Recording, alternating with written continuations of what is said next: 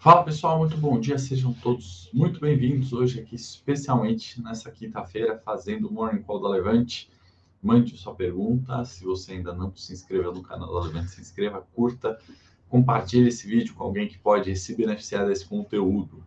Bom, a ideia hoje é passar um pouquinho né, do que está sendo os mercados né, no pós-eleitoral, trazer, como sempre, para uma visão um pouquinho mais racional né, e pragmática daquilo que podemos fazer com nossos investimentos. Por isso, o título do Morning Call hoje é Brasil, Estados Unidos, Europa e China. Né? Se a gente colocar isso em perspectiva, né, não ficar olhando a foto apenas do dia, né, olhar como um filme, uma história, né, a gente vai ver que temos problemas que já estavam sendo endereçados, né, problemas que estão melhorando e problemas que não estão melhorando, né? A pauta, né, da discussão no mundo dos investimentos, ela continua independente da eleição no Brasil, né? Então a ideia é a gente trazer um pouquinho alguns fatos, né, nesse pós-feriado aqui no Brasil, teve decisão do, de juros, né, nos Estados Unidos, a gente vai comentar sobre isso na pauta Estados Unidos, vamos falar de algumas coisas sobre China que certamente podem, né, mudar a direção dos mercados, Vamos falar, obviamente, né, do, dos protestos, manifestações, paralisações uh, do cenário eleitoral aqui, o que, que isso poderia incorrer para os nossos investimentos. E vamos comentar um pouquinho de Europa, né, que tem decisão do Banco da Inglaterra hoje, decisão de juros que sai às 9 horas, horário aqui de Brasília, tá? Bom, como sempre, vamos passar na, na tela aqui da Bloomberg, né? Vamos comentar um pouquinho sobre os comportamentos dos mercados, né? Em é, índice Nikkei, Hang Seng CSI e também S&P na Austrália, né? Caindo, terreno negativo, né? Quedas significativas, à exceção do Japão, índice Nikkei fechou praticamente no 0 a 0, Europa no terreno negativo hoje, né? Refletindo um pouco ali de cautela depois do comunicado, acredito eu, da taxa de juros americana, bem como da decisão de logo menos do Banco Central da Inglaterra. Né? Então, quedas aí de 1% né, eh, nas bolsas europeias, a Espanha caindo 1,60%, que destaque de queda. Né? Ontem, Nasdaq, Dow Jones, S&P também caíram, né? um comunicado que veio mais duro do Jerome Powell, né? Então, Nasdaq, bolsa de tecnologia caindo 3,36%, não mudou a tendência daquilo que a gente tem falado o ano inteiro, né? Um ano difícil para as techs onde o juro elevado, a inflação elevada, traz prejuízos né, para alguns setores em maior escala. Né? A gente está falando também de quedas na S&P, 2,50 ontem, Dow Jones 1,55 de queda. Né? Então, no ano ali, a tendência, obviamente, é de queda para os mercados americanos. Né? A gente ainda vê Nasdaq caindo mais de 30, S&P dois dígitos com 21% de queda e Dow Jones caindo 11%. Né? Bovespa fazendo aquela tarefa milagrosa, né, que eu comentei outro, outro dia no, no Morning Call, né, 11% de alta. Então, para comentar um pouquinho aqui, continuar esse movimento, né, uh, não sei quem acompanhou no outro Morning Call, a gente falando sobre, uh, criticando, né, quando o mercado se surpreende ou justifica uma alta pela é, redução do ritmo do Fed. Né? Muitas vezes o mercado cai nessa discussão. Né? Ah, o mercado subiu porque a expectativa é de uma subida menor de juros, né? E nesses movimentos, né, a gente é muito enfático aqui, né? Fala por que, que o mercado está com essa expectativa, né? Por que eu estou lendo essa notícia? Por que eu vi essa reportagem? Qual que de fato é a expectativa e quem de fato é esse mercado? Né? Então, a hora que a gente está uh, olhando né, dessa perspectiva, né, o mercado se surpreende, a gente tem que olhar esse gráfico aqui, né, que está mostrando, obviamente, a destinação ali né, do movimento. A gente está falando de março de 23, juros nos Estados Unidos 5,06. Né? A gente está falando de fevereiro de 2023 em 4,85 e de dezembro agora em 4,43. Né? Quer dizer que o mercado vai né, cravar esse movimento de alta exato, né? Em março vai ser 5,06, 5,07?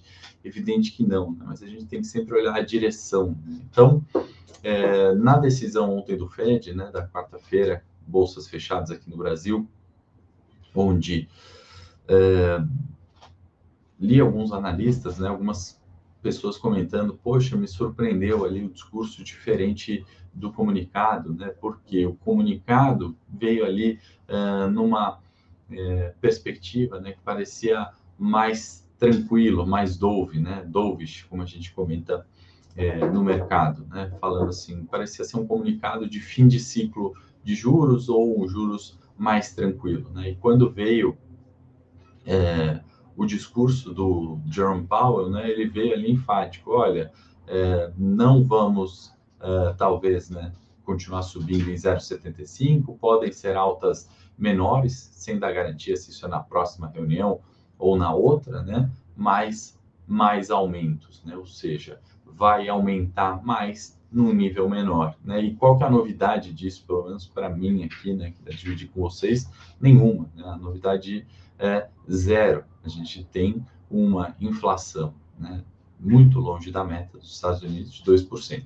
A gente tem é, tendência, que a gente mostrou aqui no gráfico, de subida de juros. Né? Então, é tudo sobre o destino, né? sobre a direção ali. Né? Então, não sobre se é 0,75 uh, e isso se encerrou, né? e aí tem aqueles discursos que justificam essa euforia, as bolsas sobem, e aí cai no fato, né, quando a gente olha isso. Então, é, não vamos uh, ignorar né, esses movimentos de longo prazo, de tendência do mercado. Por isso que a gente está vendo o Nasdaq voltando né, a cair além dos 30%. É tudo sobre o destino, né? Não adianta cair na euforia. Ah, então vai ser a última vez que o Fed sobe 0,75. Isso pouco importa, né? Muitas vezes é um preciosismo, né? Se ele sobe 0,75 ou mais vezes de meio por cento, no final, né? Os juros estão indo para 5%. Esse que é o ponto. E é isso que a gente tem que falar. Isso que vai ditar, né? A tendência dos mercados. Isso que dita uh, a tendência dos mercados internacionais. Então só que não vamos esquecer que tem a locomotiva do mundo subindo juros. Isso permanece, tá? independente do presidente, independente daquela decisão de carteira que você fez pensando no cenário binário de eleição. Uh, outro ponto, né, para a gente comentar, uh, China, né, as questões de uh, de Covid zero, né, política de Covid zero impactando, né, a gente sabe já há algum tempo os preços das ações, impactando mercado. Né? Eu trago um gráfico diferente aqui para nossa análise, né? A volta, né, de movimentação nos metrôs, tanto de Beijing quanto de Xangai. E olha só, né, se a gente considerar que março a junho, né, estaca zero aqui no gráfico da Bloomberg, né, em Xangai, olha a retomada que a gente teve, né, nos últimos meses, né, especialmente eh, setembro e outubro agora, né, voltando às que a gente está observando desde dezembro de 2019, né, e colocando estaca zero também na pandemia, né. Então esse movimento é bastante interessante a gente acompanhar. China eh, que vem colocando nessa política de Covid zero, isso vem impactando os mercados, isso vem trazendo certeza para PIB chinês, especialmente construção civil, trazendo incerteza para as exportações né, brasileiras e mundo, né, e também China, e são movimentos ali interessantes da gente observar se é, ou quando nessa né, política de Covid zero vai ser colocado em xeque, tá, pessoal? Então, é, acho que vale a gente olhar um copo meio cheio, né? Não quer dizer que amanhã o governo, numa canetada ali na China, vai é, impedir né, a volta da circulação, colocar de fato as pessoas novamente em quarentena, mas são movimentos que a gente começa nos parecem que devem né, uh, continuar essa tendência de volta de circulação das pessoas. Né? Até quando isso vai durar, a gente obviamente não sabe, mas é um movimento interessante que eu queria compartilhar com vocês, um gráfico um pouco diferente. Tá? Fiquem à vontade uh, de mandar é, as perguntas, tá? A compra de ação a termo, o Ítalo, a Nessi também está comentando, né? Quando você uh, essa compra de ação. Então, você entende que Petrobras pode ir a 40, né, e você não quer despender do dinheiro agora, você faz uma compra a termo, né? Basicamente, resumidamente é isso que é o termo, tá? Seria o contrário ali do aluguel, né? Quando você acredita que aquela ação vai cair, você também pode vender a descoberto e toma esse aluguel para fazer a venda. Bom dia aí para todo mundo que está entrando, Túlio, Evaldo, Igor, uh, Eucides, Euclides, Hamilton, Sérgio, Alexander entrando aqui. Muito bom dia, pessoal. Então, China e Estados Unidos, acho que era isso que eu queria dividir com vocês para o dia de hoje, nesse pós uh, feriado de finados aqui no Brasil e Bovespa fechado. A gente tem Banco Central da Inglaterra, né, só para reforçar a agenda, agora 9 horas, né, decidindo taxa de juros, mais um banco que vem né, subindo juros, e esse movimento a gente não pode descartar finzinho de 22, nem pelo menos para o primeiro semestre de 23. Né? Então, são movimentos que a gente tem que colocar na pauta e colocar uh, de pano de fundo na, na alocação de carteira. Tá? Então, esses são os pontos uh, internacionais. Vindo para a pauta Brasil exclusivamente, né? então a gente está, todos nós acompanhando aí as manifestações, bloqueios de estradas, etc.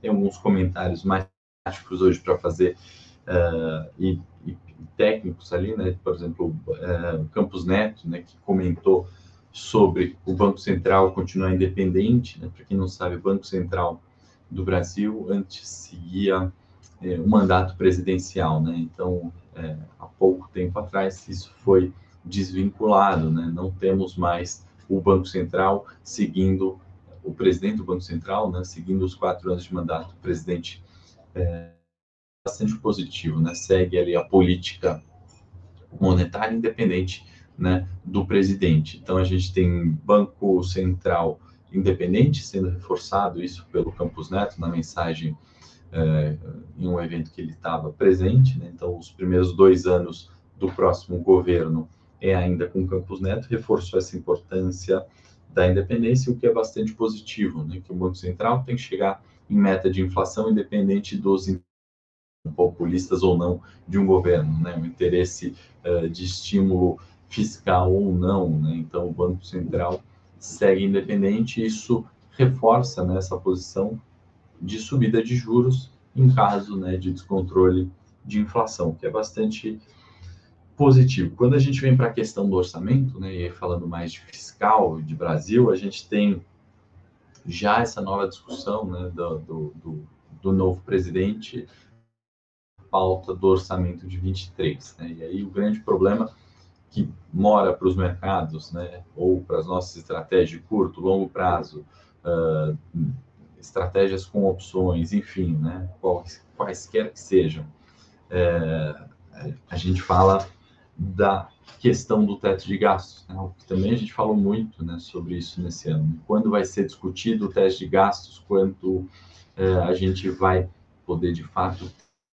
ter clareza daquilo que pode ser ou não concedido para a população quando a gente vai incentivar gastos para crescer PIB fora do teto, numa discussão né, que poderia, ou melhor, né, que leva muito tempo e ser feito, acho que da forma como vai ser feito agora, certamente não vai ser da melhor forma. Né? E aí, quando a gente fala desse orçamento, né, a gente está falando é, da discussão né, em 52 para auxílio emergencial, manutenção de 600, né?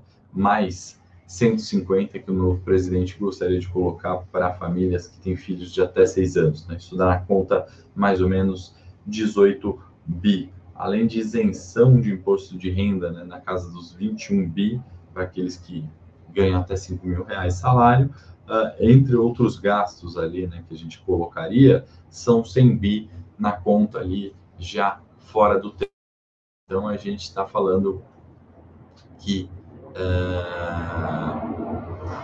enfim, são 100 bi para discussão logo de largada, né? Isso tudo tem que encaixar num cenário de juros subindo, incerteza geopolítica e também inflação elevada. Então, uh, tem um copo meio cheio do comunicado Campos Neto BC Independente, tem um copo meio vazio a hora que a gente está falando da questão de auxílio. Né? E eu acho que é vai né, precificar ainda. A gente está vendo preço de bolsa, né? Eu vou colocar na tela aqui o gráfico do Ibovespa para a gente comentar um pouquinho, né? É, até então, né, semana de alta, né, uma semana positiva ali para o uh, índice Bovespa, né, estamos falando de 117 mil pontos, uh, a resistência, né, a antiga resistência dos 114 se firmando como um suporte, né, uma possível busca dos 120 mil pontos, né, mas isso vai ser possível apenas a partir do momento que a gente tiver clareza das regras e das regras serem dentro das quatro linhas, que eu acho que é um ponto bastante relevante, né? Copo meio cheio, né? Que justifica também um pouco dessa alta. A gente ainda está falando um fluxo gringo para a bolsa brasileira maior da série histórica, né? Um dos maiores, 82 bi no ano, 14 bi em outubro e na segunda-feira, né? O último dado disponibilizado pela B3, 1. quase 1,9 bilhões de entrada. Né? Então, assim, a questão é, do presidente, a questão da eleição, apesar da, do grande barulho né, que a gente vê tanto de um lado quanto do outro, ainda não tem influenciado né, ou mudado as dire a direção dos preços dos ativos de renda variável. Né? É, na renda fixa, tampouco. Né? Os juros de janeiro 25, né, se a gente pegar isso com base dentro de uma estabilidade, ali, de, um, de preços que vem dentro de uma normalidade é, que a gente está vendo já nos últimos tempos. Né? Mundo de inflação alta, incerteza ainda quanto teto de gasto, incerteza quanto inflação no cenário local, mas uh, juros e bolsa dentro da normalidade, não refletindo ali um pouco desse aparente caos né, que a gente vê na televisão, ou vê na notícia, ou vê na manifestação, seja de um lado, seja do outro. Tá? Uh, tem um link para compartilhar com vocês, pessoal, um relatório gratuito que fizemos né, sobre a venda coberta, né, uma estratégia com opções que é, você tendo ações em carteira, você pode fazer essa venda e capturar o prêmio, né? E vale é, aprender sobre essa estratégia. Se você não conhece, ainda não ouviu falar, faz o download aí desse relatório. É um relatório que eu, time de análise, preparamos aqui de forma gratuita para vocês. Quem tiver interesse, só clicar no link, colocar ali o nome e o e-mail, a gente envia diretamente de forma gratuita esse e-book, né, ou esse relatório condensado aí sobre essa estratégia, acho que vale bastante a pena, tá? É, a Vera comentando, né, sobre é, é, o, o os dois prometeram, né, com exceção do IR, o problema de estouro no teto seria para ambas gestões, exato, Vera. E aí meu ponto sempre é no seguinte sentido, né, mais do que é, estourar o teto ou não, né, é a discussão razoável do teto, né, quando, quando eu comentei aqui em algum morning call, né, que o teto foi implementado numa gestão, né, que estava com descontrole de contas públicas, foi extremamente importante, né, quando o Temer colocou teto de gastos, olha, temos esse limite, não pode gastar além disso, né? Algo óbvio, básico, né? Serviu, mas a manutenção disso, né, por um período elevado, né, impede é, crescimento de PIB, por exemplo. Né? Então, a ideia da discussão do teto, independente do, de quem quer que seja o presidente, né, como a gente comentou por, por muito tempo aqui nesse ano, é uh, estamos perdendo tempo né, na, na, discussão de até quando vai esse teto, de quanto é esse teto, né? Fica aquelas um puxadinho, um mezanino, né? Vai estourar teto, não vai estourar teto. Agora o novo governo vai é, gastar 100 bi além do teto e todas essas questões são, são bastante ruins, né? E poderiam ser discutidas de uma forma menos escusa, né? Sem, sem grandes é, sem grandes interferências políticas, né? A gente tem uma discussão um pouco mais pragmática. Adão está pedindo um like para quem não deu, sempre importante, né? Sempre positivo para a gente, né? Se você gostou do conteúdo, não esqueça de dar o seu like, compartilhar ali com algum é, familiar ou amigo que pode se beneficiar. O Tony está perguntando, né? A tendência do dólar pós eleição, né? Nos parece que o dólar é, até o presente momento, né, segue na faixa 5.2, 5.3 dólar futuro estabilizado, acho que longe das mínimas, né? Acho que falar de um dólar 4,80, 5 reais, como a gente viu recentemente, me parece pouco provável, né? Mas uh, uma, por enquanto, estabilidade do, do dólar também, uh, o que pode ser algo é, positivo, né, dado o cenário atual. Muito bom dia para quem está chegando agora. Nós estamos encerrando aqui o Morning Call de hoje, substituindo o Luiz, especialmente no dia de hoje. Amanhã eu estou de volta para a gente comentar né, o payroll, índice de emprego, relatório de emprego americano, extremamente relevante para fechar essa semana tranquila nos mercados, na semana de pós-eleição no Brasil. Um payroll na sexta-feira é sempre importante, né? A gente é, discutir de forma é, racional né, o, o, que isso vai afetar o investimento curto e do longo prazo. Não esqueçam de baixar o relatório, estratégia bastante interessante. Né? Eu vou nem perguntando sobre Petrobras, vou comentar mais detalhes amanhã. Obrigado você, Daniel, pela paciência, pelo elogio aí, pela presença. Uh, sabe que o tempo de vocês é extremamente importante, né? Eu prezo muito pela qualidade pela independência, né, e pela é, imparcialidade quando a gente está falando de investimento, né?